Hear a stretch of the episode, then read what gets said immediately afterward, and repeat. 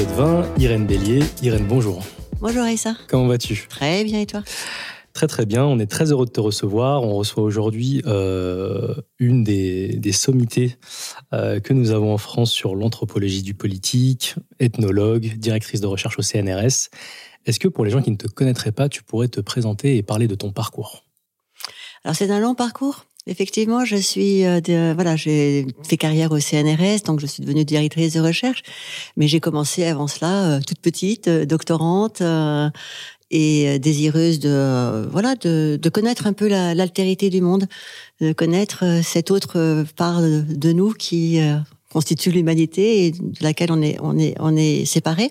Donc j'ai appris cela par goût, vraiment par appétence le goût pour les autres, le goût pour la cuisine des autres, le goût pour euh, ça, ça me venait de mon éducation familiale, du parcours de mes euh, de mes grands-parents euh, dans la France coloniale, qui avaient introduit beaucoup d'objets qu'on pourrait dire exotiques dans la dans la famille, dans la maison, et qui m'amenait à m'interroger aussi sur bah, le sens des objets, les mots pour le dire, les voilà. Donc j'ai ça qui me portait de manière très euh, solide, euh, très intime aussi.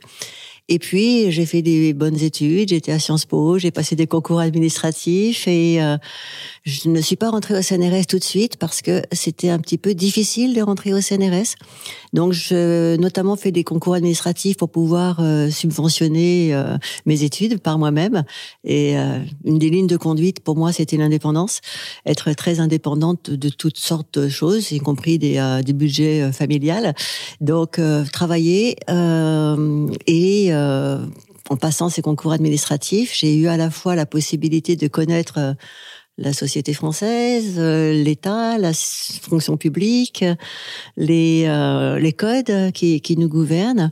Mais ce qui me profondément me portait, c'était la recherche sur euh, ben, ce qu'on appelle aujourd'hui les peuples autochtones, mais à l'époque c'était pas du tout connu. On parlait encore des ethnies. Je voulais être ethnologue, ethnologue depuis euh, toute petite déjà, où je m'intéressais euh, non seulement aux objets présents dans la maison, mais à la manière dont les autres mangent et consomme. La cuisine des autres était quelque chose pour moi euh, fabuleux.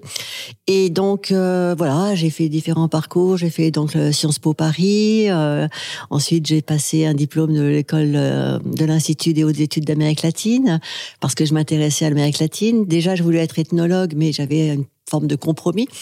Et notamment l'un des des compromis qui m'a orienté vers quelque chose qui a été porteur était que je ne voulais pas travailler justement euh, en Afrique ni dans un monde francophone pour échapper euh, au regard porté sur euh, bah, le colonisateur, la colonisatrice en l'occurrence, parce que j'étais femme, mais en l'occurrence c'était pas très présent à cette époque. Et euh, je voulais travailler dans une langue que j'aimais, qui était l'espagnol. Et, euh, et, et, et, du coup j'ai voilà j'ai assisté en, dans cet institut IHEAL je recommande vivement parce que c'est un, joli petit institut de Paris 3 Sorbonne Nouvelle qui, qui concentre un petit peu les recherches et les travaux et l'enseignement sur les questions d'Amérique latine. Et là, j'ai rencontré un prof euh, formidable qui avait des séminaires formidables. Dans ce séminaire formidable, il y avait des anthropologues euh, renommés, euh, intéressants, fascinants, qui travaillaient sur les sociétés tucano-orientales. Donc, euh, on se trouve en Colombie, euh, dans un monde amazonien extrêmement différent, euh, distinct de tout ce que l'on pouvait connaître. À l'époque, les études sur l'Amazonie n'existaient quasiment pas. L'Amazonie était encore terra incognita, comme on peut en avoir d'autres encore, mais pas beaucoup. Et, et j'étais fascinée par les travaux qu'il produisait, qu'il présentait en séminaire.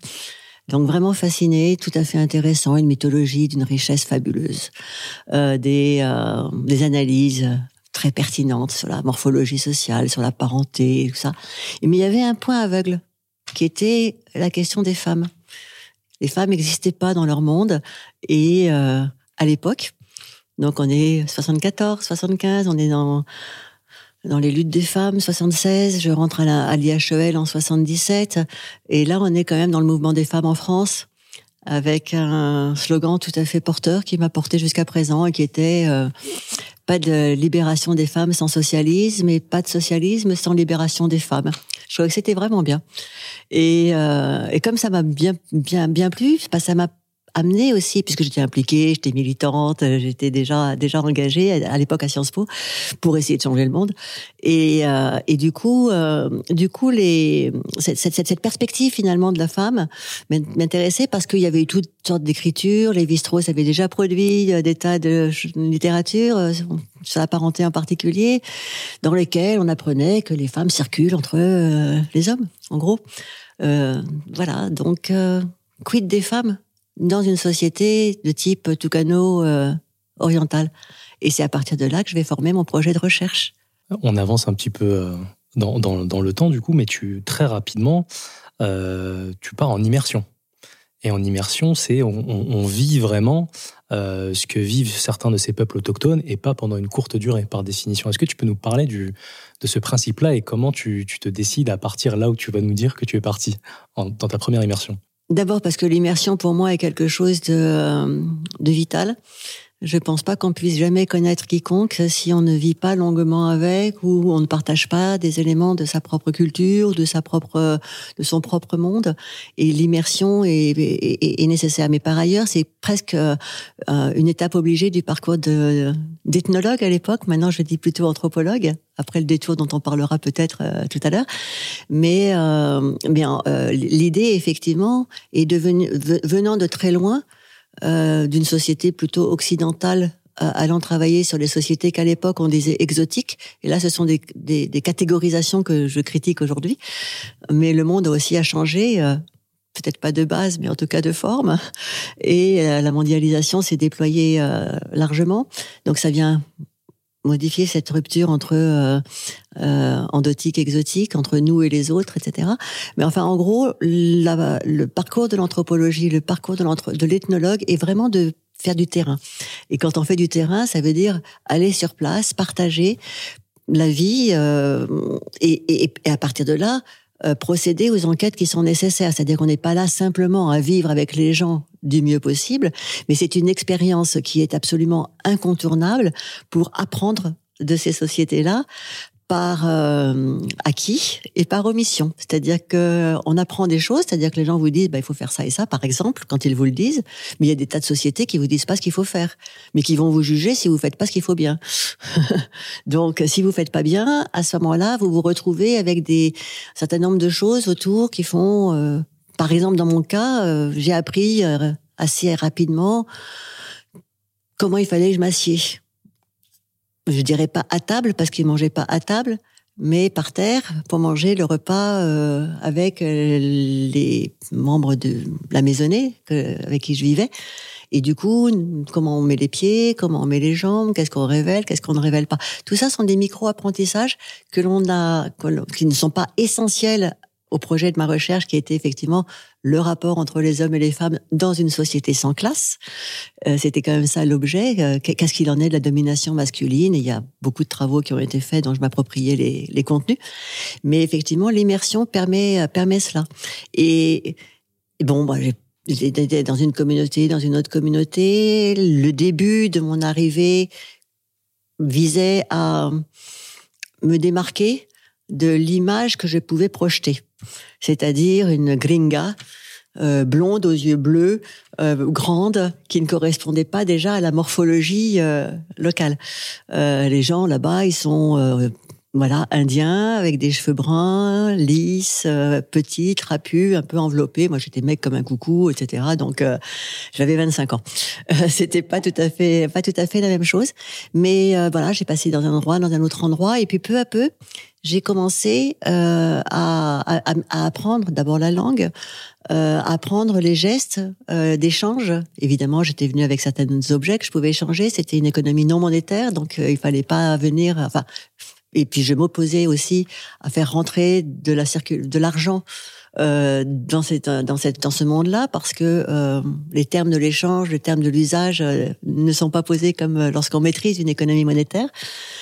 Et puis j'ai peu à peu pousser pousser mon enquête euh, à tel point que mon projet de recherche qui était très ciblé sur les questions de rapport entre les hommes et les femmes a été totalement bousculé la première année. J'ai passé quatre ans en tout.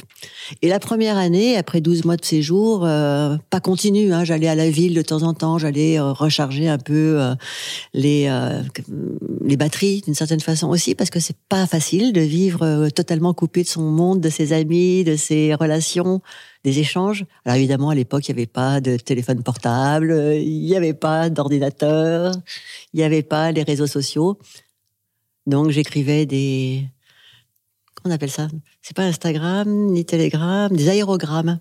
Des aérogrammes. Les aérogrammes étaient euh, une feuille de papier Bible, très très fin, un peu comme le papier de la Pléiade, euh, qui on écrivait à l'intérieur, on le repliait, ça se collait, et c'était déjà euh, euh Il y avait déjà un timbre, quoi. C'était voilà. Bon bref, donc des allers-retours tous les trois mois à peu près. Donc je restais quand même trois mois et à partir de là, j'ai renoncé d'une certaine manière à mon programme de recherche parce que pour travailler sur le rapport entre les hommes et les femmes, il fallait d'abord comprendre la société dans son ensemble. Une société amazonienne, le rapport avec la nature, les esprits, la langue, apprendre la langue. Le Mahihunki, euh, qui est une langue non écrite, euh, qui n'avait pas été euh, donc décrite non plus, ni analysée. Donc voilà, je m'imbibais de beaucoup de choses. J'observais énormément. En anthropologie, on parle d'observation participante. Donc, euh, j'allais euh, au jardin avec euh, les femmes euh, cultiver, euh, planter, euh, voilà, le manioc, les bananes, l'ananas, toutes sortes de choses. Et dans les gestes du quotidien, sans poser de questions, on apprend énormément de choses. Parce qu'il y a des choses qu'on peut faire, des choses qu'on ne peut pas faire, des plantes qu'on peut faire à tel moment, des plantations, etc. Et donc, on apprend. Et puis après, j'allais avec les hommes pour parler un peu plus, euh, je sais pas, de la chasse, euh, des rapports de parenté, de qui était qui dans le groupe. Et ça, les hommes avaient, euh, comment dire, d'abord une certaine ils étaient déjà plus protagonistes dans les rapports avec l'étranger. J'étais une étrangère et parlaient plus facilement que les femmes qui sont plus réservées d'une certaine manière. et puis en gros, je ressemblais pas à une femme Maïruna. J'étais dans une espèce de hybride. Ni homme, ni femme, ni blanche, ni indienne, quelque chose, quoi. Et comment s'organise cette, euh, cette société sans classe, comme tu viens de le dire, euh, au sein des Maïruna? Est-ce qu'il y a des. Je pose la question de manière naïve à dessein, est-ce qu'il y a des chefs de. Je sais qu'on parlera de, la question des termes tout à l'heure, j'allais dire chef de tribu, puisqu'on ne doit plus utiliser ce terme-là, mais est-ce qu'il y a des chefs au sein de, de ces communautés? Comment la société s'organise et c'est surtout euh, ce que tu es venu euh, observer, elle s'organise toujours autour des hommes, euh, ces sociétés en termes de, domination. Bah, quand on réfléchit au schéma de domination, on peut poser effectivement le caractère dominant masculin, mais je ne dirais pas que la société s'organise autour des hommes, en particulier parce que, euh, bah, comme je travaille sur le rapport entre les hommes et les femmes, j'ai posé d'emblée l'enjeu de l'autre à l'intérieur de cette de ce monde-là. Donc, en langue maïruna, euh, le terme maï désigne l'humanité et ça désigne également l'homme. Et le terme méon désigne la femme. Donc on peut voir qu'il y a une distinction dans la construction de l'humanité par le genre masculin et dans le rôle de la femme qui a, a quelque chose à voir dans la reproduction de la société évidemment et incontournable. Je veux dire, les hommes sans les femmes ne peuvent absolument rien faire, et les femmes sans les hommes non plus. Et ça, je l'ai appris avec la mythologie d'origine. Euh, que j'ai pas appris dans les cinq premiers mois. Hein. Ça m'a pris beaucoup de temps de, de, de rentrer dans, dans cette mythologie, de pouvoir la comprendre, les mythes d'origine, c'est-à-dire euh, comment l'être euh, Maïruna, l'être au monde Maïruna, est venu à être dans le monde que l'on connaît. Donc, euh, ça va de pair avec. Euh, je pourrais en raconter un petit bout, mais c'est pas forcément euh, euh satisfaisant. Mais peut-être que j'en raconterai un petit bout. Euh, et donc, l'être au monde Maïruna arrive à exister. Mais une des questions qui se pose euh, assez rapidement dans, entre les débuts, parce que j'ai recueilli un bout ici, un bout là, un bout là. On, a, on est en train de d'entendre selon les différentes versions, euh, différentes personnes peuvent donner des versions complémentaires. Donc l'objet de l'analyse, c'est-à-dire c'est d'arriver à faire que les différentes versions soient compatibles euh, ou qu'elles révèlent quelque chose de leur transforma par leur transformation de euh, de d'une pensée. Hein. Donc à un moment donné, donc j'ai beaucoup enregistrer euh, des histoires, ce que les Maïrunards appelaient des euh, Mai, euh, donc des contes, euh, des contes, on pourrait dire, des récits qui avaient différentes formes, différentes longueurs, et certains renvoyaient à des moments de l'histoire proche, notamment la période de l'esclavage, la période de la du massacre, du caoutchouc, etc. Dans les entre les années fin du 18e, du 19e 1870, 1912 à peu près, 1930 maximum, mais d'autres récits qui sont totalement atemporels, qui viennent à positionner le sujet euh, terre, ciel, euh, eau, forêt, homme, femme, et la question de la procréation est au centre de cette euh, conception du monde. Et il fut un moment où euh, les hommes faisaient des enfants par eux-mêmes, euh, notamment la personne du de qui est une espèce de personnage emblématique euh, qui a pris ensuite la figure de Tapir, qui s'extrayait, qui a produit deux femmes euh, en retirant des épines de son pied. Bon, on a dans la mythologie grecque, on a Zeus hein, qui produit des enfants de la cuisse. Hein. Donc là, c'était c'était notre monde, mais en tout cas, la question était de ce que cette ce personnage Beketu a produit deux filles euh, Tutu, le vent, et Nukeo, euh, le tremblement de terre. Et le héros culturel euh, s'était enamouré à un moment donné, enfin, voulait à un moment donné avoir une relation euh, réelle avec ses femmes. Il faisait l'amour et tout avec des, avec des arbres, ça faisait très mal, il se faisait mal, c'était affreux, ça piquait. Ça... Bon bref, les femmes pendant ce temps-là, elles, elles faisaient leurs enfants dans leur coin. Euh, et elle faisait des enfants en recueillant ce qui sortait de leur vagin dans une feuille euh, qu'elle mettait à mûrir. Et puis donc arrive ce héros culturel qui à un moment donné va épouser ses deux filles, vent et tremblement de terre, va essayer effectivement de les pénétrer, ne peut pas les pénétrer parce qu'à l'époque euh, les femmes avaient un vagin denté. C'est un mythe qui est extrêmement récurrent, cette histoire du vagin denté, qui d'ailleurs assied une partie du contrôle masculin sur le corps des femmes en extrayant euh, par exemple, ces dents du vagin, par exemple, ça peut donner lieu à excision et clitoridectomie. En l'occurrence, chez les Maïrounas, ça donnait lieu à clitoridectomie. Euh, et ce qui est très intéressant, c'est que euh, avant qu'il puisse la pénétrer, il retire ce vagin denté. Et là, c'est fascinant parce que c'est euh, en retirant ce quelque chose qui, en Maïrinki, désigne un équivalent de petit pénis des femmes, euh, va mordre la main il va le jeter à l'eau. Et en le jetant à l'eau, ça va devenir les piranhas. Et ce qu'il mord a fait que on peut avoir la préhension. Donc, sinon, on aurait eu des mains plates comme celle de Tapir. Tapir qui est donc euh, le beau-père de Maineno, le héros culturel. Et donc, qu'est-ce qui se passe avec ça? C'est que c'est la préhension, donc l'objet préhensible n'est pas simplement utile pour prendre des choses, notamment porter la nourriture à la bouche, et il y a beaucoup de primates qui le font sans aucun souci. Mais aussi, ça permet de développer, quelque part, il y a, un rapport avec des développements de connexions neuronales, et qui ont un rapport également avec le langage. Donc la régulation finalement du rapport entre les hommes et les femmes, la possibilité de penser la procréation par euh, pénétration, maturation et accouchement, euh, est aussi liée avec une évolution de l'humanité qui euh, s'appuiera sur le langage. J'ai fait un petit peu bref, mais j'ai essayé d'être. on, on, voit, on, voit, très bien euh, avec ces, ces, mythes fondateurs que les, les, peuples autochtones ont aussi leur, leur identité, leur identité culturelle. Euh, en Amazonie, on se rend compte que la mondialisation, c'est une, une grande machine à détruire les, les particularismes et les, et les cultures euh, autochtones. Euh, est-ce que tu pourrais nous, nous, définir de ton point de vue et nous parler du concept d'ethnocide? Ce que, ce, que ça, ce que ça englobe et ce que ça signifie il y a trois, trois, trois concepts que l'on utilise, et j'en ai fait mon séminaire hier sur euh, la notion de génocide, ethnocide et écocide aujourd'hui. Le génocide, c'est la mort, la mort d'un peuple euh, auquel on appartient par la naissance. C'est le fait de la naissance qui euh, fait le génos, racine grecque. Cide, ça veut dire tuer, massacrer, en racine latine. Et, euh, et, et l'ethnocide est apparu plus tard. Le génocide, euh, il y a la Convention pour la prévention et la répression des génocides qui apparaît en 1948, après effectivement les horreurs de la Deuxième Guerre mondiale et le génocide des euh, euh juifs, euh, tziganes et autres minorités qui ont été l'objet de la violence nazie. le concept d'ethnocide apparaît plus tard dans les années 60 pour dénoncer en particulier les politiques assimilationnistes.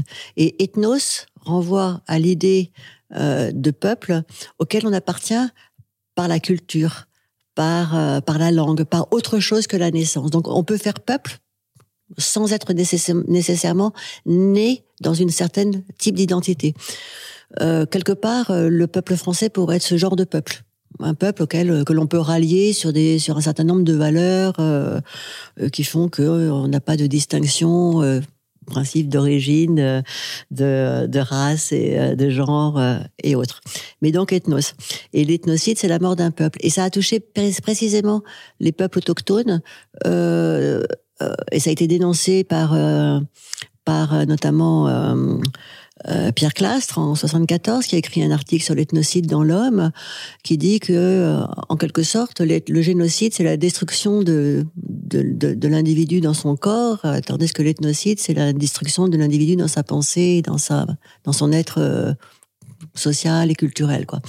Et, et après vient le concept d'ethnocide qui d'écocide qui vient ponctuer et, et ouvrir un nouvel espace de réflexion sur la mort de l'espace euh, environnant et naturel euh, dont on a besoin pour vivre et qui aujourd'hui est porté à des niveaux de réflexion aussi importants par le GIEC, euh, notamment sur les limites de la planète et ce que l'on peut arriver à, à à atteindre si on ne transformait pas euh, un certain mode d'exploitation des sols. Donc l'ethnocide est particulièrement frappant et parlant pour les euh, pour les peuples autochtones. On en a on, a parfois donné la traduction de euh, génocide culturel parce qu'au fond il s'agissait pas de tuer les individus dans leur corps, mais de les tuer dans leur esprit.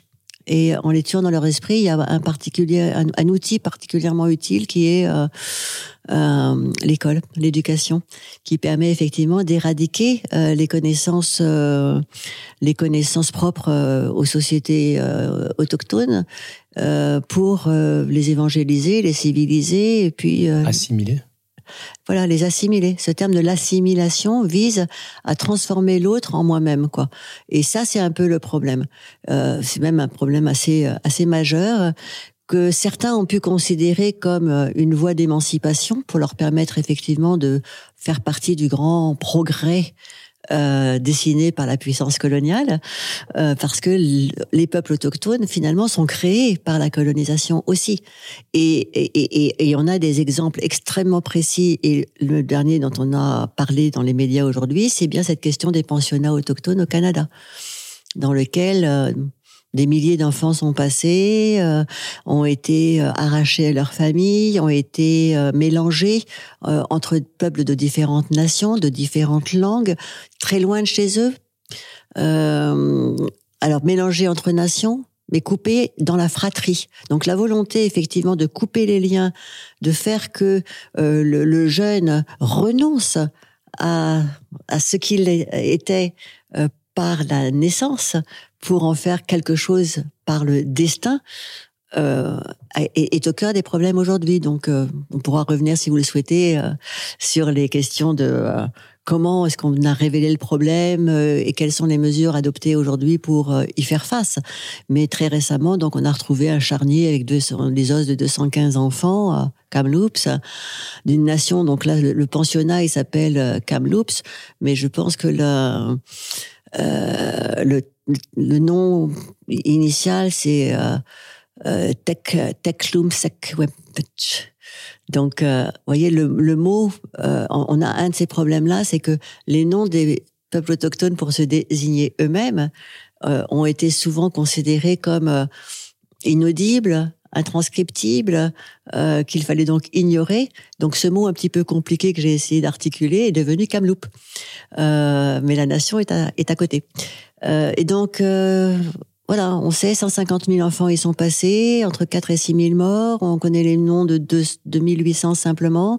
Donc il reste des charniers à explorer et surtout, euh, d'une part, penser les traumatismes de ces générations qui qui sont passées par là, et puis penser également les responsabilités de ceux qui ont accompli ce geste de confier l'éducation, notamment à des, à des, à des religieux en particulier.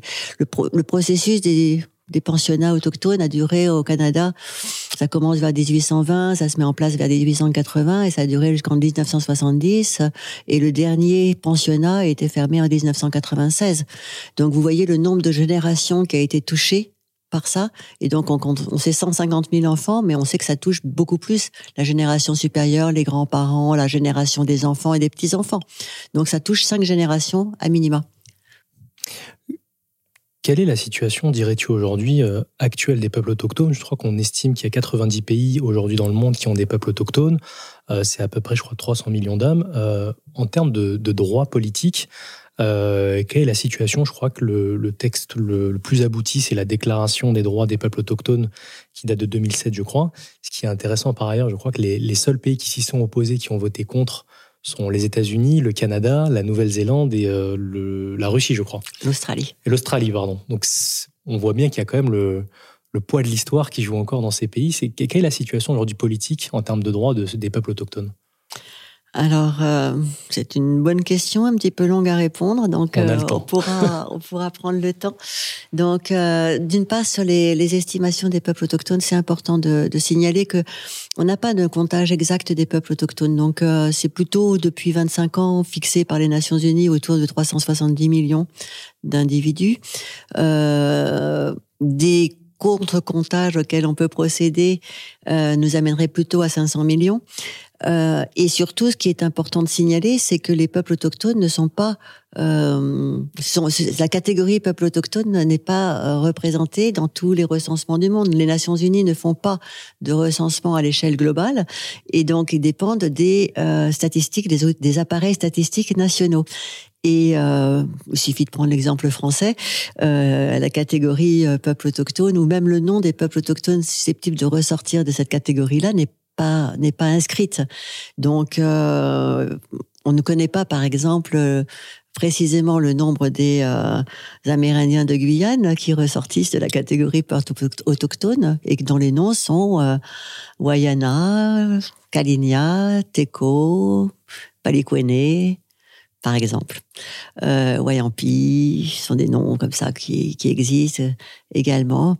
Et, donc voilà, on les connaît pas. On sait un petit peu pour les Kanaks parce qu'il y a eu un processus particulier dans le rapport entre euh, la France, euh, le territoire de la Nouvelle-Calédonie et le peuple kanak à travers euh, des, ce qu'ils appellent des événements qui ont été violents, qui ont donné lieu aux accords de Matignon puis de Nouméa et la reconnaissance finalement de ce qu'il existe un peuple kanak. Et ça, c'est important parce que cette reconnaissance de peuple kanak à travers les accords de Nouméa est venue être constitutionnalisée dans la Constitution française, donc ce qui fait que quelque part, par cette voie-là, la reconnaissance de peuple kanak est acté. Mais on n'a pas le, la même reconnaissance pour le peuple Wayana ou le peuple euh, Kalinia ou Lokono, donc euh, en Guyane française. Donc première chose, catégorie n'existe pas partout, donc les, les, les, possibilités de s'identifier comme telles n'existent pas partout.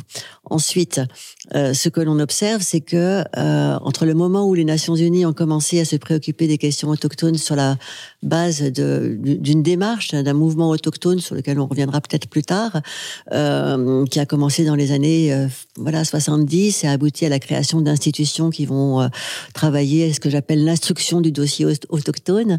au départ, il y avait euh, que quelques pays reconnaissables comme euh, par leur colonisation dite de peuplement. Euh, notamment les États-Unis, probablement l'Amérique latine, mais l'Australie. Euh, euh, et, la question de colonisation de peuplement touche la France en Nouvelle-Calédonie, mais n'était la France à l'époque ne se reconnaissait pas comme telle. C'est comme colonisation de peuplement probablement en Algérie avant les événements d'Algérie. et donc quelque part cette notion de colonisation de peuplement est bien plus actée dans les mondes anglo-saxons que dans le monde francophone. Et donc entre le moment où ils ont commencé à réfléchir à ces questions-là et aujourd'hui, donc on est passé de quelques peut-être dizaines il y a 35 pays qui répondent à un premier questionnaire et maintenant on a 90 pays et ça tient à la fois à une meilleure connaissance des situations autochtones et à un mouvement des peuples en question qui se sont euh, organisés, ont formé, sont allés aux Nations Unies, ont, ont produit leurs euh, euh, leurs revendications, ont établi leurs raisons d'être, parmi d'autres qui sont venus et qui en sont repartis parce que le cadre juridique et le cadre de discussion des questions autochtones aux Nations Unies n'était pas, ne correspondait pas à leur euh, désir de lutte, par exemple.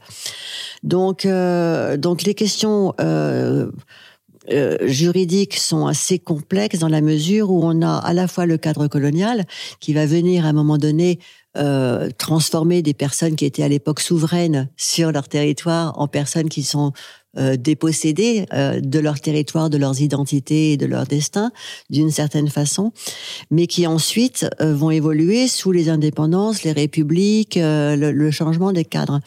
Donc, quand on travaille sur les questions autochtones aujourd'hui, on est amené à, à réfléchir. Enfin, moi, je postule qu'il faut réfléchir sur euh, la colonisation d'une manière euh, globale, mais en même temps, la colonisation francophone, hispanophone, lusophone et anglophone n'a pas les mêmes caractéristiques. Euh, les, les, cadres juridiques, la reconnaissance des droits coutumiers ou pas des droits coutumiers, la place des ces populations colonisées à l'intérieur des espaces voilà d'administration varient selon les modes de colonisation et il faudrait étendre cela également. Moi, j'étends la colonisation à la colonisation euh, extra-européenne pour considérer qu'il y a des populations dominantes qui, à un moment donné, vont déployer des cadres vis-à-vis de populations qui deviennent minoritaires. Et ça, ça peut concerner aussi bien euh, l'Union soviétique que l'Afrique que la Chine. Mais l'Union soviétique comme la Chine ont hérité d'une politique stalinienne de, de, des nationalités produite en 1924 qui va aboutir à reconnaître, par exemple, des, des républiques autonomes autour de peuples qui peuvent à un moment donné être considérés comme autochtones. Et ça va aboutir à produire une catégorie d'autochtonie euh, plus tard par laquelle en Union soviétique on va désigner uniquement les, les peuples en petit nombre, c'est-à-dire inférieur à 50 000 personnes. Euh, voilà, en Chine, c'est autre, une toute autre situation. Vous avez les Shaoshu Minzu avec 54 Shaoshu Minzu minoritaires et une nation, majoritaire qui sont les Han. Et donc vous avez un million, un milliard deux de Han et 200 millions d'autres euh, dites euh, nationalités minoritaires. Donc voilà, on a ces cadres de la colonisation, on a ces espaces juridiques qui vont se créer, et dans l'histoire va venir se transformer euh, la relation euh, de domination euh, et de contrôle, qui n'est pas du tout la même entre le XVIIe siècle et aujourd'hui, mais qui a ce qu'on appelle les, les legs coloniales, le leg colonial. Il y a une transmission, il y a des, il y a des formes d'héritage qui amène par exemple euh, euh, des euh, collègues à moi à, à, à, à, penser la notion de euh, settler colonialism, donc le, le colonialisme de, des, des colons qui viennent s'installer comme étant comme déterminant des formes structurelles euh, de racisme et d'autres personnes qui vont à un moment donné parler même de génocide structurel, par exemple à propos de, de l'Australie. Donc euh, j'ai fait une grande une grande une grande étude comparative euh, dans quatre régions du monde, dix pays, avec évidemment une équipe de jeunes chercheurs tout à fait compétents, et ça m'a permis de dégager un certain nombre de variables permettant d'éclairer la nature des, des dynamiques que l'on observe aujourd'hui sur la base de l'histoire, sur la base du droit, sur la base de la sociologie, de la démographie et des euh, et notamment euh, le problème du foncier euh, qui est un problème absolument commun partout, mais qui ne se présente pas sous les mêmes terminologies dans chacun des registres juridiques. Alors justement, il y a le, lien est, tout trouvé avec avec l'étude des peuples autochtones. Moi, j'ai découvert le, terme de terra nullius qui est euh, la racine de, beaucoup des inégalités qu'ont vécu les peuples autochtones euh, qui se répercutent aujourd'hui. Est-ce que tu pourrais nous parler de ce terme-là en termes euh, qu'est-ce que ça veut dire, qu'est-ce que ça signifie à l'échelle historique? Et, et pour les peuples autochtones, qu'est-ce qu'il a, qu'est-ce qu'il a signifié? La notion de terra nullius effectivement fait partie d'une doctrine juridique euh, que l'on a traduit en français par terre vacante et sans maître, qui consiste à dire lorsque le colonisateur arrive, euh, bah, il euh, y a personne sur place, c'est à moi. Euh, c'est le geste par lequel, par exemple, il y a eu un drapeau américain planté sur la Lune.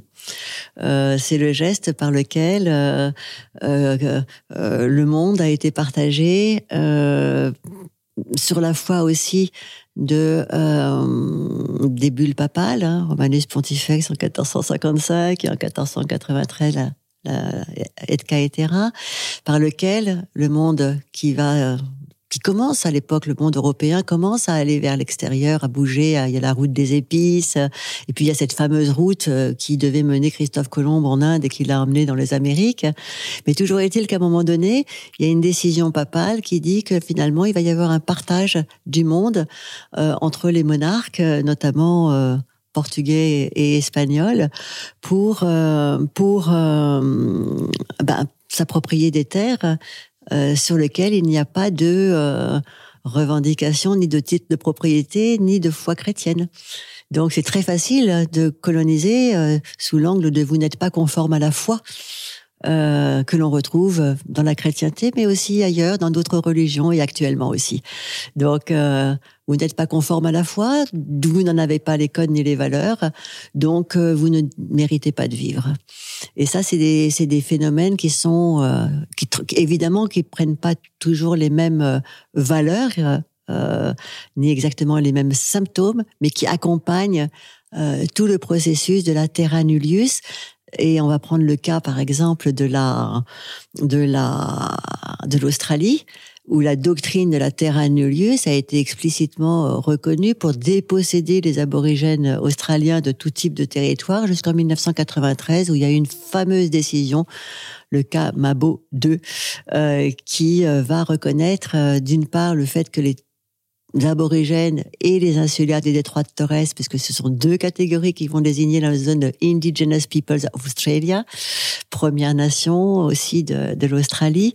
Et, du coup, il y a là une, euh, une très grande victoire à partir du moment où euh, on reconnaît que les, aborigènes euh, n'ont pas nécessairement de titre de propriété, mais ont des territoires sur lesquels leurs ancêtres vivaient et dont ils tiraient les ressources nécessaires à leur économie de subsistance, mais également à leur à leur à la reproduction de leur culture le fameux la la loi en, en, Australie chez les mondes aborigènes le concept de loi euh, renvoie à la fois la notion de toutes ces règles qui vont déterminer la culture, c'est-à-dire les rapports sociaux entre les uns et les autres, et qui vont appuyer la notion de dreaming, euh, par lequel on a des droits à agir sur telle chose et telle ressource. Donc, euh, selon que j'appartiens ou que j'ai tel dreaming, je peux euh, opérer tel prélèvement de ressources et pas tel autre. Donc voilà, ça c'est un renversement majeur qui a ensuite abouti à des transformations dans la dans la structure juridique euh, australienne pour euh, reconnaître quelque chose qu'on appelle un Native Title Tribunal, dans lequel donc le tribunal à la cour des, euh, des titres, alors Native Title, ça renverrait peut-être à cette notion de indigène en français qu'on n'emploie pas ici parce que euh, c'est péjoratif du fait de la colonisation française.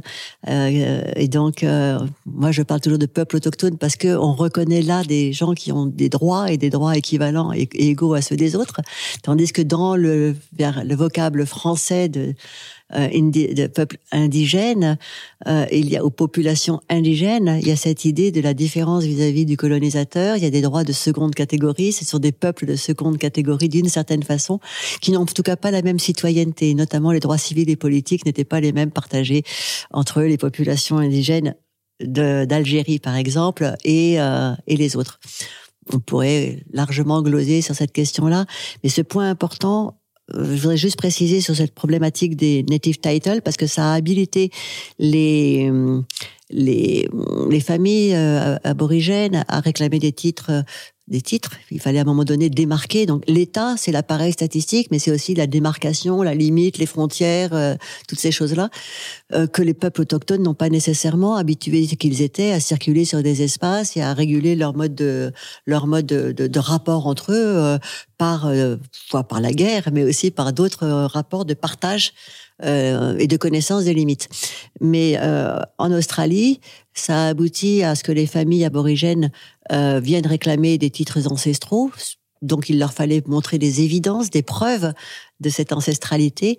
Et un des problèmes qui a été posé était que le tribunal demandait que les familles aborigènes contemporaines aujourd'hui de 1990 ou de 2000 vivent exactement de la même façon et sans rupture avec leur, avec leur famille dite ancestrale.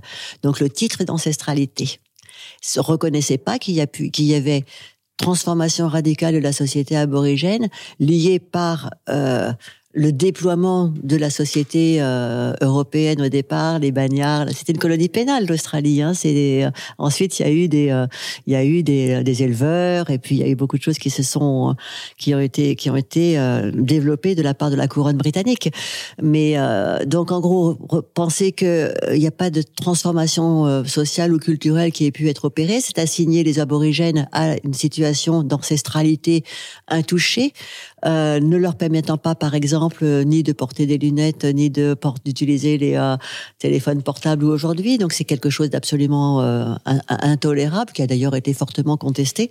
Mais ça posait comme ce souci de la preuve. Comment est-ce que vous pouvez, de le tribunal, comment est-ce que vous pouvez prouver que vous avez, votre famille était sur tel morceau de territoire à tel moment et dans telle année? Ça a donné énormément lieu à énormément de réflexions, d'échanges, de, de, de, travail mémoriel dans les, dans les familles, de disputes dans les familles aussi, parce que voilà, il n'y a pas de raison que ça se passe toujours euh, extrêmement bien.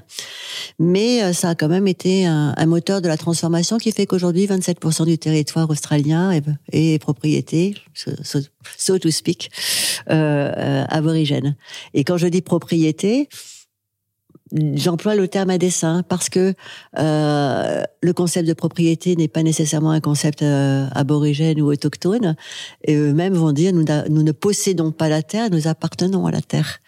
Et ça révèle une philosophie euh, du rapport à, à, à, quelque chose qui, que nous on appellera terre parce qu'on a un titre de foncier euh, qui va déterminer le propriétaire euh, de ce champ par exemple, alors que eux vont plutôt penser en termes de concept, en termes de territoire, de, de ressources, de rapport avec les uns et, et, les autres.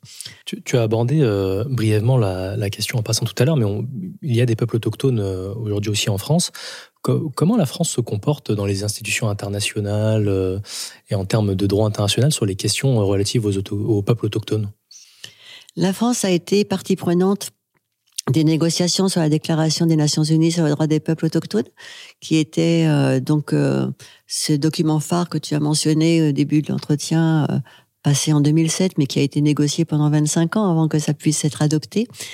Et la France a été à ce moment-là présente et assez active euh, en termes de participation aux négociations. Alors il y a, il y a un triple jeu là qu'il faut penser. Il y a le fait que la France est un État souverain. Euh, il faut penser également que la France est un État souverain avec des colonies d'outre-mer ou des possessions d'outre-mer, lesquelles possessions d'outre-mer ne relèvent pas toutes du même registre euh, juridique. Hein. Il y a les les collectivités d'outre-mer, il y a les territoires d'outre-mer, il y a les pays outre-mer, il y a des, des, des, formes juridiques distinctes. Et puis, elle fait partie de l'Union européenne. Euh, donc, euh, les décisions euh, internationales qui engagent euh, l'Union européenne sont euh, supposent d'être à la fois soutenues par les États membres mais de l'Union européenne, mais aussi par l'Union européenne elle-même en tant qu'entité disposant de cette représentation et cette identité-là euh, à, l'international. Donc ça a amené à des négociations internes aux pays euh, dans l'Union européenne et euh, des négociations plus particulières avec les pays du Conseil de sécurité auquel appartient la France également, avec le Royaume-Uni. Euh, la Chine, l'URSS et, les États-Unis. Donc là, on est dans les héritages de la guerre froide ou de la Seconde Guerre mondiale. Et euh, il y a également euh, cette euh, ce partage d'un territoire d'outre-mer qui fait que la France euh, actuellement ne se considère pas comme une puissance coloniale, mais pourrait être considérée comme telle au regard de ses possessions d'outre-mer. Cela nous amène à une autre scène de débat qui se passe aux Nations Unies, mais pas sous la scène de discussion des droits des peuples autochtones, qui est le comité de, des 24, le comité de la décolonisation. Euh, et les Kanaks, et notamment la Nouvelle-Calédonie, via les Kanaks et le FLNKS, ont sollicité, euh, l'inscription de, de la Nouvelle-Calédonie sur les territoires à décoloniser. C'est pas les peuples que l'on décolonise, ce sont les territoires que l'on décolonise. Tout ça dans une vision de la souveraineté euh, étatique. Oui.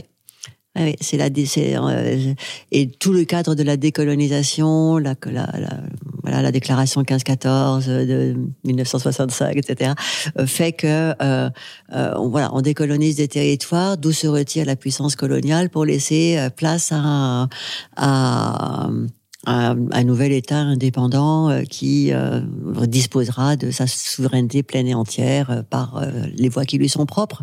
Et dans ce cadre-là, de la décolonisation par cette voie-là qui a amené la France, l'Angleterre, l'Allemagne, l'Espagne, sous des modalités différentes et dans des temporalités différentes, à quitter les territoires qu'ils avaient occupés sur la foi de la Terra Nullius, euh, les a amenés à, à, ces États dits indépendants, donc ces nouveaux États indépendants, à créer euh, leur propre relationnalité juridique et politique avec ces peuples qui ont été oubliés des décolonisations au sein de ces mouvements. Alors là, on pourra évoquer éventuellement différentes situations, mais toujours est-il que les peuples autochtones, aujourd'hui, euh, ne revendiquent pas euh, la souveraineté pleine et entière sur un territoire, encore que les Kanaks auraient bien envie d'avoir de, euh, euh, une disposition plus euh, libre sur la Nouvelle-Calédonie. On verra ce que donnera le troisième référendum sur cet objet, puisqu'il y en avait trois qui sont décidés entre 2018 et 2022. Et, et du coup, euh, la plupart des peuples autochtones aujourd'hui ne sont pas ni en situation de demander la décolonisation. Il y a encore le cas de, ce territoire de Polynésie française qui dispose d'un gouvernement propre, d'une assemblée propre, ce que n'a pas la, Guyane française, par exemple. Euh, mais il y a peu de chance. Euh, il y a peu de chances euh, d'y arriver. Donc, mais en tout cas, ça fait sa figure sur la liste du comité dit de la décolonisation. Est-ce que tu peux nous parler de quel est ton rôle aussi et quel est le travail du groupe international de travail pour les peuples autochtones? En quoi ça, en quoi ça consiste et c'est quoi c'est, quels sont ces travaux, quels sont ces... Alors le JITPA est une est une organisation que j'ai créée avec d'autres collègues évidemment euh, euh, dans les années, le début des années 2000, après avoir euh, été dans d'autres organisations comme Survival International. Euh, qui s'occupait. Il n'y avait pas beaucoup de d'organisations qui s'occupaient des peuples autochtones euh, dans les années 90, 80 par exemple, il y en avait très peu.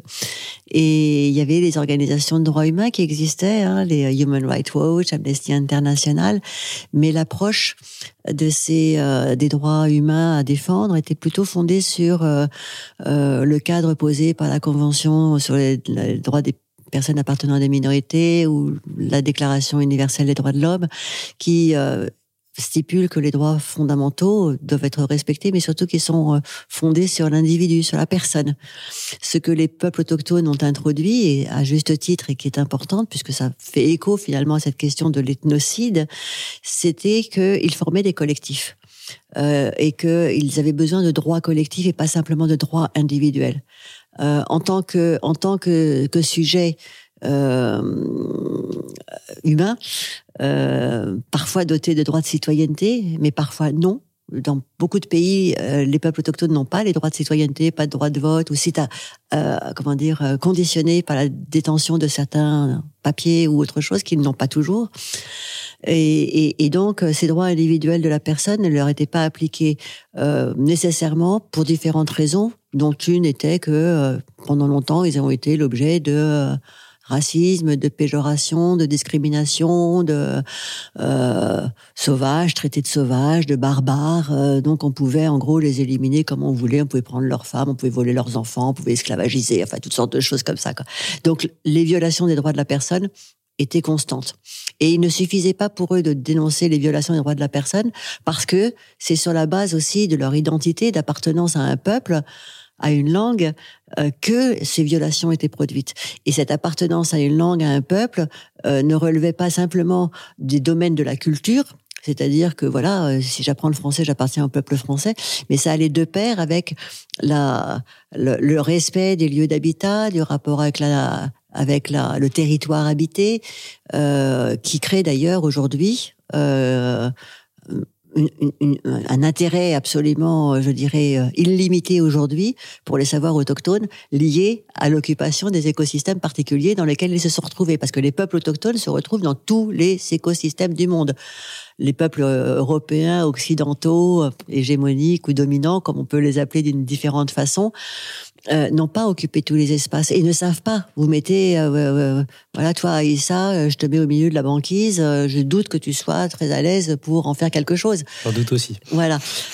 pareil dans le désert ou pareil, voilà. Donc, les peuples autochtones ont développé des savoirs tout à fait proches, etc. Donc, c'était parce que ils sont sur des espaces dont ils ont qu'ils ont appris à valoriser et à développer pour leur économie de subsistance, euh, qu'ils ont été souvent chassés et on pourra reparler éventuellement des problèmes qu'ils connaissent aujourd'hui.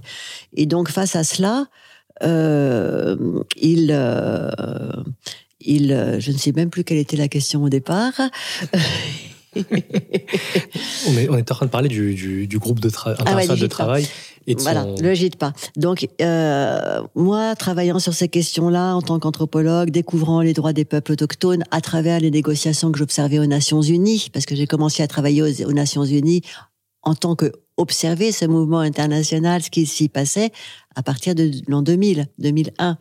Donc, découvrant cet euh, univers complexe que je connaissais par le fait d'avoir quand même vécu longtemps en Amazonie euh, et de parler une langue, de partager un groupe et de partager aussi toutes les connaissances euh, voilà euh, littéraires, bibliographiques, épistémiques relatives à, ce groupe, je voyais bien qu'il y avait quelque chose de nouveau qui était autour justement de ces d'abord droits collectifs, droits individuels dont la compatibilité doit être pensée, que l'on ne pense en France que au regard de certains secteur, par exemple le droit du travail, c'est un droit collectif euh, qui vise à protéger euh, l'individu dans une certaine situation. Les, euh, le droit linguistique sont des droits collectifs parce que quand on n'est plus qu'un seul individu qui n'a pas d'interlocuteur, on ne peut pas développer la langue, elle devient morte. Donc on a différents droits, mais on les reconnaît pas comme tels. Et voilà. Donc il y avait tout un genre d'enjeu de discussion qui nous envoie sur alors, je me suis gavé hein, de, des conventions internationales, des pactes sur les droits civils et politiques, des pactes sur les droits économiques, sociaux et culturels, de la déclaration, enfin toutes ces toutes ces choses-là, des conventions sur les droits de la femme, de l'enfant, euh, des euh, protocoles de l'UNESCO, enfin toutes ces choses-là. Que, que, et à partir de là, je me suis dit, mais euh, voilà, euh, il faut un peu s'engager aussi euh, pour pouvoir faire connaître ces choses-là. Donc moi, j'ai commencé à m'engager sur cette question-là. Je vous ai dit sur à Survival International à la fin des années 70. Euh, L'organisation Survival était créée en Angleterre, une section française était mise en place. Euh, je faisais, j'étais doctorante à ce moment-là. Je, je, les Amazonistes étaient très présents dans cette organisation qui a été fondée aussi par des anthropologues. Et ça, c'est un, truc particulier, c'est que les anthropologues ont joué un rôle important dans euh, le soutien au mouvement international dans les années euh, justement 72, 73, 74, il y a des réunions qui se passent donc euh, dans les en marge des colloques scientifiques qui euh, animent la profession, il y avait des anthropologues un peu engagés qui disaient mais on peut pas continuer à travailler comme ça sans dénoncer le massacre qui a eu lieu chez les Yanomami ou chez tel, etc. Donc il y a eu cette prise de conscience de ce qu'il fallait. On pouvait pas faire business as usual. Il fallait véritablement commencer maintenant à, à, dénoncer plus précisément. Et puis ensuite, bon, bah, les choses ont évolué et je me suis retrouvée à créer euh, euh, cette organisation du groupe international de travail pour euh, les peuples autochtones que probablement j'aimerais bien renommer avec les peuples autochtones, mais en tout cas c'est pas sur les peuples autochtones parce que on, on travaille plus sur. C'est fini. L'anthropologue qui est euh, distant, qui vient d'un certain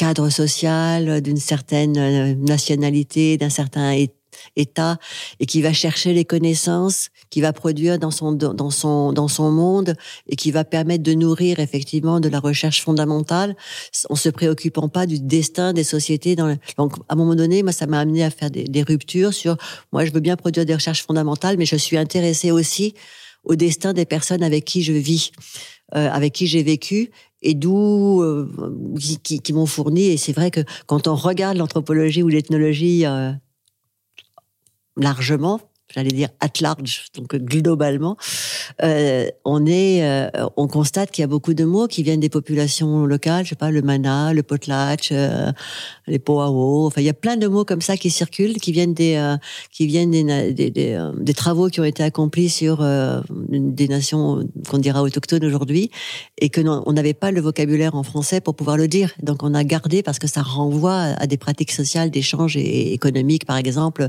tout à fait fascinantes. Donc voilà, j'ai souhaité moi euh, quitter aussi Survival parce qu'on travaillait travaillait à l'époque plus en, en communication externe pour euh, faire des campagnes sur euh, la disparition et c'est important de le faire aussi.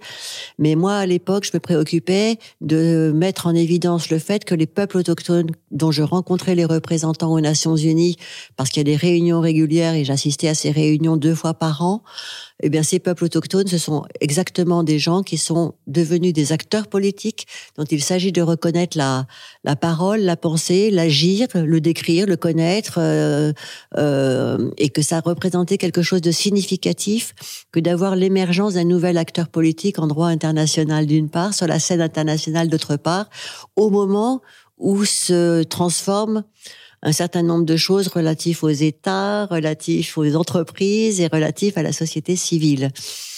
Ce, sera ma, dernière question sur ce sujet, mais tu as dit un terme qui m'a fait penser à cette question, c'est business as usual, avec le, le contexte actuel de crise mondiale, de coronavirus et d'autres crises de terrorisme.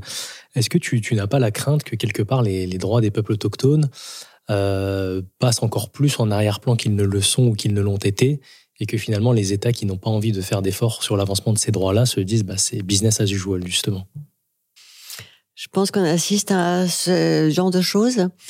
Euh, de facto, les droits des peuples autochtones sont extrêmement menacés, comme je trouve que les droits humains euh, sont aussi très euh, violés aujourd'hui, euh, beaucoup plus que on ne pouvait l'espérer de cette triple décennie qui nous a permis de construire vraiment un, édifice assez solide autour des autour des droits humains euh, et qui euh, a commencé à être mise à mal à partir du début du 21e siècle. Euh, voilà, on va pas travailler précisément sur la date de 2001, mais il y a quand même un petit signe qui se présente à ce moment-là. Voilà.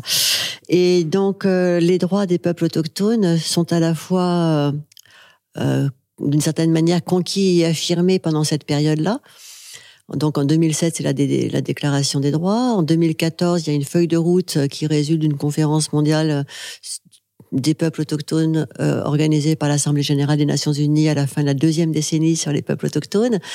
donc il y a une feuille de route pour que les États l'appliquent. Donc on sait ce qu'il faut faire. On sait, on sait, on a même des cadres juridiques, c'est même des choses opposables, mais ben on voit que ça freine, y compris dans les régions où euh, les peuples autochtones sont reconnus comme tels. Parce que dans la question de la reconnaissance, on n'en a pas encore parlé, mais tous les peuples, les États concernés par une présence autochtone ne reconnaissent pas des peuples autochtones comme tels. Ils peuvent dire, moi, j'ai pas de peuple autochtone, j'ai une minorité nationale, euh, donc je vais pas appliquer le cas des droits des peuples autochtones parce que euh, ça ne correspond pas. Donc il y a une question de mauvaise volonté politique, il y a une question d'identification, et puis il y a une question de rapport de force. Et aujourd'hui, ceux qui ont, euh, qui sont les plus, euh, les plus, je dirais, euh, menaçants sur euh, les, droits des peuples autochtones, ce sont à la fois euh, les contradictions aux législations internes qui font qu'on passe des législations qui ne respectent pas les droits et donc lequel l'objet droit euh, individuel comme la conditionnalité des droits dont parlait l'Union européenne par exemple dans les années 93 on voit qu'elle est assez flottante et qu'elle n'est pas toujours respectée et que finalement on est prêt à parler de conditionnalité des droits et puis finalement de passer des contrats dans lesquels on sait que les droits vont être violés avec un certain nombre de grands opérateurs euh, nationaux et, et, et, et, entrepreneuriaux industriels euh, mondiaux. Donc ça, c'est un problème qui euh, vise à savoir quelle est la place. Est-ce qu'elle est secondaire ou est-ce qu'elle est tertiaire ou est-ce qu'elle est inutile des droits? Moi, je considère qu'il faut continuer de considérer que les droits sont importants, qu'il faut les défendre, notamment parce qu'à partir du moment où ils sont reconnus, bah, ça ouvre des outils de litige, d'aller devant les tribunaux, de pouvoir euh, contester et pas la jurisprudence de faire avancer. Et il y a certaines choses qui ont été avancées. On a reconnu des territoires autochtones, on a démarqué des zones, euh, on a euh, redonné à des communautés qui étaient propriété privée d'entreprises industrielles qui s'étaient déployées sur leur territoire. Et ben on a expulsé les entreprises en question. La terre a été redonnée. ça, ça se passe au Paraguay, ça se passe en Bolivie, ça se passe dans différents dans différents pays. Donc ça, c'est le point important. Mais ce qui, je crois, le point le plus prioritaire, c'est d'arriver à comprendre qu'il n'y a pratiquement aucun domaine et ça je l'ai appris vraiment tard avec les autochtones, il n'y a absolument aucun domaine du monde euh, intellectuel, du monde euh, technique, du monde politique et du monde juridique qui puisse ou qui devrait être indifférent aux questions des droits humains et des droits des peuples autochtones. Ils sont absolument concernés partout parce que c'est un groupe de peuples, un groupe de population qui est qualifié aujourd'hui par sa marginalité, par sa vulnérabilité, par euh, par le fait d'avoir été euh, non pas les vaincus de l'histoire, mais euh, les trahis quelque sorte de l'histoire, parce que des traités qui ont été passés et qui les qui établissaient une relation de nation à nation n'a pas été respecté, mais ne bénéficient pas de ces cadres de protection du droit international. Et donc c'est pour ça qu'il fallait que la déclaration rentre dans le droit international et que les outils du droit international, les organes du droit international se préoccupent, connaissent les situations et de ce plan, de ce point de vue-là, je pense que l'on avance. Après l'adoption du document final sur euh, et de la déclaration des Nations Unies, euh, l'ensemble du système des Nations Unies, les 42 agences qui la constituent, les programmes, les fonds, alors le FNUAP, le, le Programme alimentaire mondial, le PNUD pour le développement, le PNUE pour l'environnement, l'UNESCO, l'OIT, l'OMS euh, pour la santé, euh, l'ONU Femmes, enfin ouais, toutes ces différentes agences qui opèrent euh, dans les différents pays du monde soient sensibilisés à ces questions-là. Et c'est pas simplement sensibiliser à la différence pour reconnaître qu'ils sont autre chose ou qu'ils ont des biens chose singulière, mais c'est euh, comprendre profondément si je développe un programme pour les enfants euh, de manière à ce qu'ils soient scolarisés et ne souffrent pas de la faim, par exemple. Alors il faut que je pense que les questions, que les, enfants autochtones sont dans une situation particulière. Et c'est quoi la situation particulière? Par exemple, euh, les enfants sont très très loin de l'école. par exemple, les enfants ont souffert d'une école euh, abusive, donc il faut repenser les cadres de l'école. Ce genre de problématique, pareil pour tous les programmes et compagnie. Donc là, on a, on peut se dire, on a des voies euh, qui sont ouvertes et il y a un certain nombre de choses qui euh, qu'on appellera comme des succès, des réussites, des bonnes pratiques, des belles expériences à partager. Et puis, on est quand même animé par énormément d'inquiétudes énormément d'inquiétudes, énormément de peur, énormément de souffrance, parce que euh, on n'a jamais assisté à autant d'assassinats de leaders autochtones, hommes et femmes, euh, que depuis que euh, les droits sont reconnus, que les accords de paix ont été passés en Colombie, qui auraient normalement dû amener à résoudre un problème de violence qui affectait grandement les, les autochtones. et on assiste à des à des, à des, des choses qui sont extraordinairement problématiques et qui n'ont rien à voir avec euh, l'être autochtone, mais qui ont tout à voir avec euh, le contrôle de la planète, ou lorsque vous avez euh, une liste d'organisations terroristes qui sont produits, qui est produite par un certain pays, on pourrait prendre les États-Unis par exemple, dans les euh, l'orbite des pays qui veulent suivre ou être amis avec les États-Unis, eh bien un certain nombre d'organisations vont être déclarées comme terroristes. Alors ça, ça continue de s'inscrire dans une lutte contre le communisme qui est présent. Donc il y a plusieurs types de terrorisme euh, évidemment le terrorisme islamique euh, ou islamiste plutôt, j'en sais rien comment quel est le meilleur terme à employer. Il y a le terrorisme dit communiste. Euh, il y a toute forme de terrorisme, mais enfin c'est autour de ces deux schémas là de qualification que sont employés et on assiste à des choses qui sont absolument surréalistes, comme par exemple il y a maintenant trois ans, en 2019 je crois, 2020. Donc 2018. En 2018, euh, la rapporteure spéciale sur les droits des peuples autochtones, qui est donc euh, titulaire d'un mandat des Nations Unies euh, qui fait l'objet d'un choix par le Conseil des droits de l'homme, par les États membres des Nations Unies, etc. Donc il y a véritablement une légitimité à agir. Euh, Vicky Taoli Corpus euh, était euh, est, est d'origine Igorot Kankanei des Philippines et elle a été placée sur la liste des organisations terroristes. Euh, qui a abouti à la priver de son passeport, de l'empêcher de voyager. Euh, et moi, j'ai assisté à une discussion à l'instance permanente sur les questions autochtones, donc à New York, euh, où euh, directement le gouvernement philippin a été interpellé sur ce problème-là, parce que vous pouvez imaginer que là, c'était vraiment entraver ses droits à agir.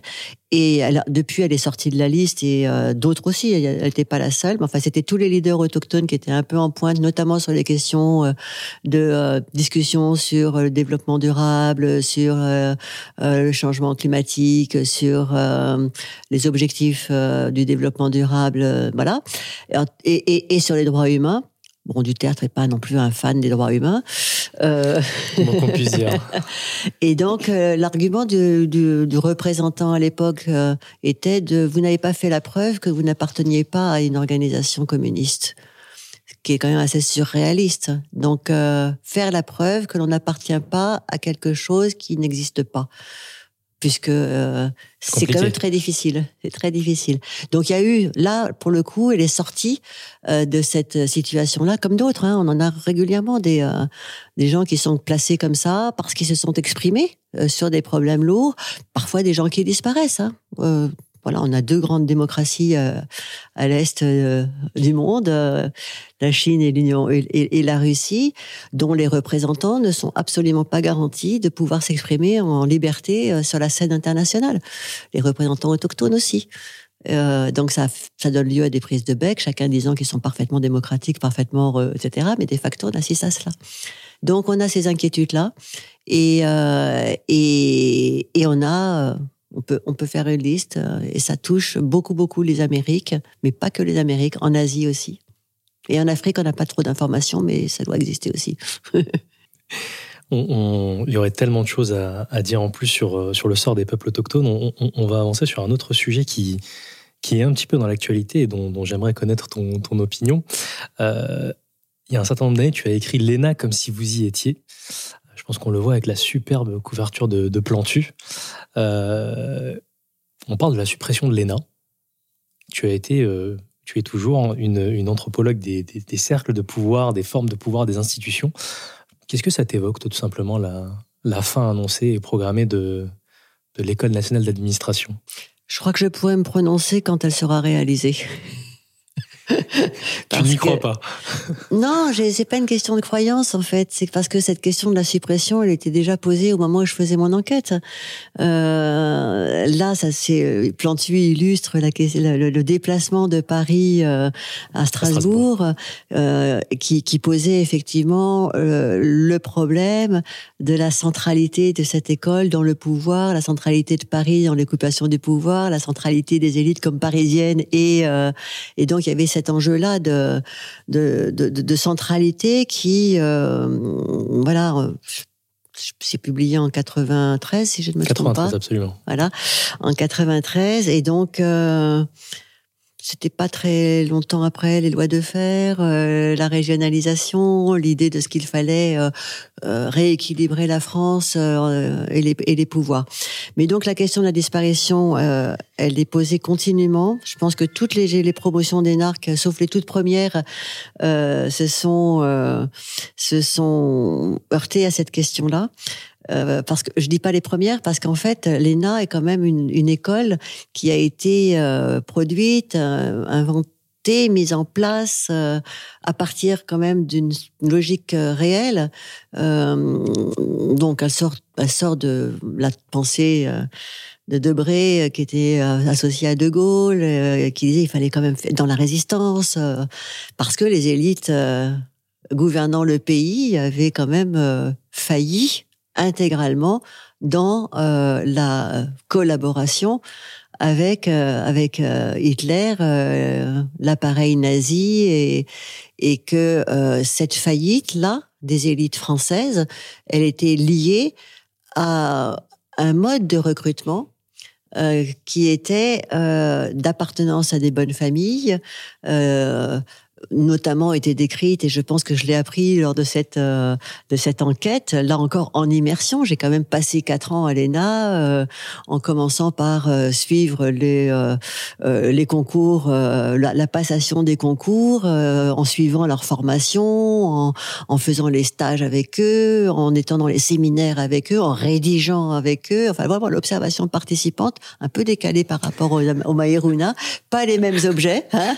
J'avais pas les mêmes outils de travail, mais euh, c'était tout à fait fascinant. Et donc déjà à ce moment-là, donc on est dans les années 90. Moi, je fais l'enquête entre 88 et euh, le bouquin est 193, donc 88, 92 à peu près. Non, avant un peu 87. Euh, voilà, je rentre en 87 et je dois terminer voilà dans début 92. Et, et, et, là déjà on parlait de supprimer l'ENA, que mais.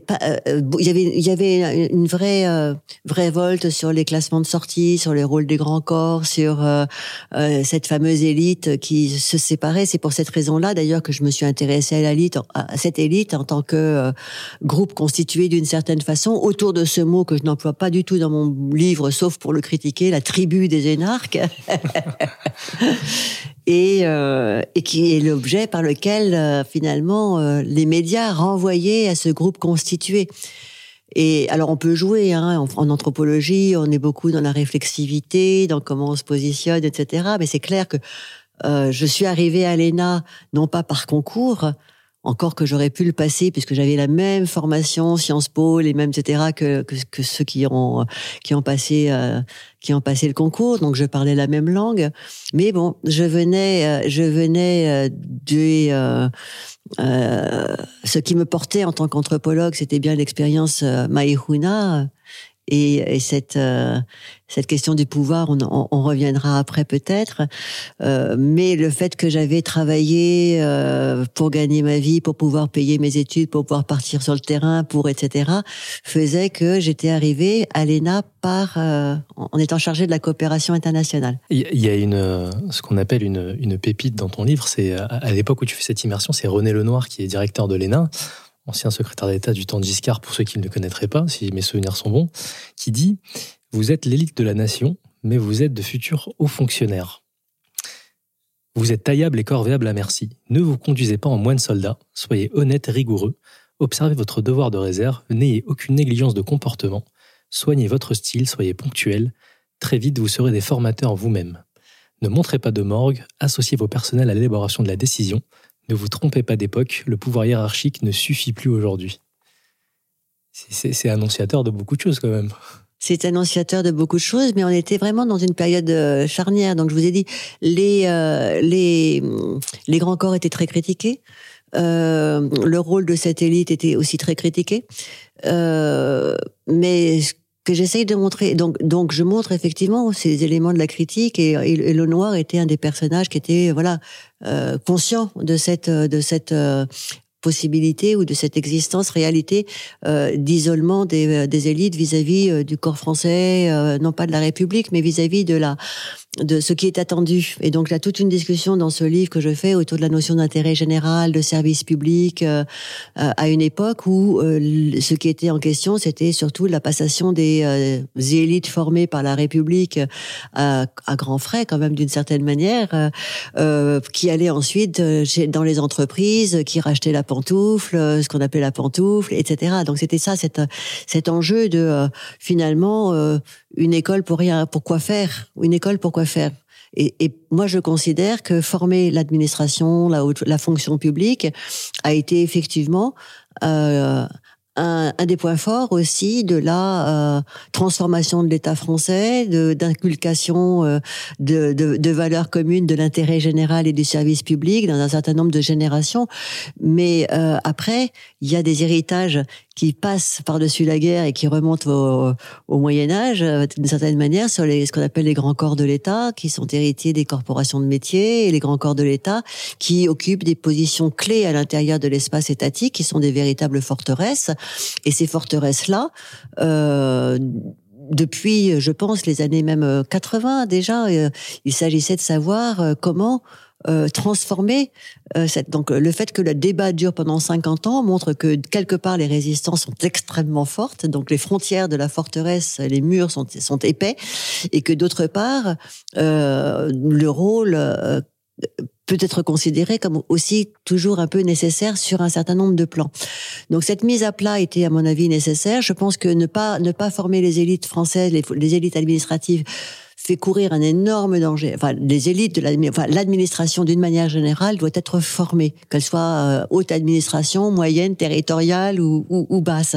Moi, je considère que euh, euh employer des gens sur des tâches, euh, euh, les faire se remplacer régulièrement euh, sur des postes éjectables, qu'ils soient formés ailleurs, peut-être par les entreprises privées, fait courir un extrême risque justement de servir les intérêts du privé plutôt que l'intérêt général. Donc je considère que la formation des personnels de l'État dans toutes leurs variations dans leur forme, peut-être à l'exception des chercheurs, euh, puisque nous, on est quand même formés par l'université, même si on appartient au CNRS, euh, c'est quand même l'université qui va nous former, qui est quand même une très belle formation, et on garde notre indépendance, etc. Mais il y a quand même des choses à apprendre, et si on les apprend pas, et eh ben on, fait une administration euh, qui, à mon avis, pourrait considérablement faillir, comme on en a beaucoup d'exemples dans beaucoup de pays. je parlerai pas de l'administration renouvelée bah, aux États-Unis par le spoil system, de l'administration corrompue dans un certain nombre de pays que l'on connaît parce que euh, les, les, les, personnes ne sont pas bien payées, donc la corruption est euh, une voie d'entrée toute euh, réglée. Donc voilà, ces, ces points-là sont pour moi importants. J'ai pas été consultée pour pour cette cette opération là, même si la BBC m'a m'a rappelé en me disant qu'est-ce que vous pensez de la position de Macron machin. J'ai parlé, mais ce qui m'intéresse c'est de voir si ça va aller jusqu'au bout et qu'est-ce que ça va donner cette école voilà cet institut euh, du service public euh, Est-ce que parce que moi je considère que la notion d'intérêt général le service public est assez mise à mal en, euh, en, ce moment quoi. et voilà donc sur ce plan-là, une vieille idée mise apparemment en, exécution aujourd'hui, mais qu'est-ce que ça va donner euh, dans l'ensemble de la voilà Parce qu'il y a le, le problème de l'élite. Alors l'institut du, service public va-t-il euh, permettre de ne pas penser euh, ce coupage, de, cette coupure des élites? Est-ce qu'il va y avoir véritablement toute la formation de la, de la fonction publique? Donc, ou est-ce que ça va être un je sais pas moi une forme plus des instituts régionaux d'administration euh, je ne sais pas. Euh, qu'est-ce que voilà euh, je pense que le problème qui est véritablement posé c'est la question des postes clés au sein des grands corps de l'État. Et je n'ai pas vu qu'il y avait des solutions de l'inspection des finances du Conseil d'État qui joue un rôle très important dans la passation des lois et dans l'examen des lois même dans le tribunal administratif dans les dans le jugement de la responsabilité des fautes de l'État, enfin de, l'État pour ses fautes dans un certain nombre de circonstances. Donc y des il y il y des, il y a des besoins représent, euh, correspondant à des, à des à des objectifs, que ce soit le contrôle des finances euh, ou l'audit des comptes euh, par la Cour des comptes, des choses comme ça. Je pense que c'est pas inintéressant de garder ces fonctions là. L'idée d'aller vers la l'entrée dans les grands corps après avoir eu une expérience, euh, c'est peut-être pas plus mal, effectivement, de, de, connaître un peu mieux les métiers euh, pour aller plus loin. Après, il y a toute une logique euh, que je ne maîtrise pas du tout sur euh, les jeunes et brillants cerveaux que l'on peut utiliser dans un certain nombre de fonctions et puis ensuite mettre à part dans des dans des postes, voilà. Et on, comme les jeunes traders qui, qui, occupent un certain rôle. Euh, et qui peuvent passer leurs limites et qui sont jetables pour passer à autre jeune trader euh, qui euh, voilà. Je ne sais pas. Mais bon c'est un c'est un c'est un point à suivre. Mais mon mon, mon, livre puisque je suis pas concerné par cette recherche cette une recherche sur l'état des lieux aujourd'hui je ne vais pas me prononcer plus avant mon livre vise à montrer que c'est plus la, sociologie des, énarques était beaucoup plus complexe que euh, les médias ne le représentaient que euh, la notion de isolement vis-à-vis de l'intérêt général n'était pas euh, également partagée, euh, qu'il y avait véritable, il y a des vraiment des des, des, des, des gens qui rentrent à l'ENA pour essayer de transformer l'État, porter porter voilà. Après, la manière dont c'est opéré fait entrer d'autres d'autres valeurs. Mais c'est un peu ça que j'ai voulu mettre dans euh, dans cette euh, dans ce, dans ce travail et montrer également euh, travailler réfléchir sur ce problème de de qu'est-ce que ça signifie l'élite de la nation. Est-ce que que signifie le terme de nation? Qu'est-ce que signifie le terme d'élite? Quel rapport de représentation? Et quel rapport de transformation? La question qui a porté ce bouquin, c'était comment est-ce qu'on transforme une personne ordinaire en un chef? Et donc l'idée, c'est qu'il y a plusieurs personnes ordinaires qui euh, qui, euh, qui, qui rentrent dans cette école et qui y rentrent par la voie du mérite et pas par la voie. Ils n'ont pas acheté leur diplôme, ils n'ont pas ils ont pas euh, corrompu les jurys. Euh, euh, ils ont véritablement des compétences intellectuelles, analytiques réelles on suivra ce que ça donnera, cette annonce de, suppression. Mm. Une, euh, une, dernière question qui, qui, vient un petit peu en fil rouge. Euh, ce que j'ai envie de te demander, c'est après une vie de, de recherche, d'immersion dans les cercles de pouvoir auprès des peuples autochtones, on n'a pas eu le temps d'en parler aujourd'hui, mais dans les institutions européennes, quel regard tu portes sur, euh, finalement, au sein de notre société, on a par rapport à l'altérité? Quel est, quel est ton, ton, ton regard en tant pas tant que, que, directrice de recherche ou qu'anthropologue, en tant qu'humaine, comment t'estimes que la société a évolué depuis que tu as commencé ta carrière en termes de notre approche face à l'altérité? Est-ce que ça, ça va plutôt dans le bon sens? Est-ce que ça s'est détérioré? Quel est, ton, quel est ton ressenti? Je ne sais pas précisément répondre à cette question du bon sens. Je, le ressenti est qu'on est, on a on est passé, on a, on a vraiment changé d'échelle de monde, quoi. Euh, quand je quand j'étais toute jeune, euh, vraiment l'altérité, elle était vraiment assez radicale. Euh, on était en gros blanc ou noir, homme ou femme, religieux ou laïque. on avait comme ça des espèces de paradigmes assez euh, des formes de clivage et des formes d'opposition qui étaient assez nettes, euh, que l'on pouvait retrouver dans, différents endroits. Euh, j'ai un peu passé ma vie à, brouiller les frontières, à effacer ces clivages, à essayer de montrer que dans le religieux, tout n'est pas forcément à jeter, même si j'ai pas forcément travaillé précisément sur ces objets-là. Mais que du côté laïque, il y a aussi des éléments de croyance que on peut reconnaître. Et donc voilà, aujourd'hui, on est dans un état du monde où euh, euh, voilà, il faut il faut prendre la mesure de ces transformations de la mondialisation qui sont pas toujours toutes négatives.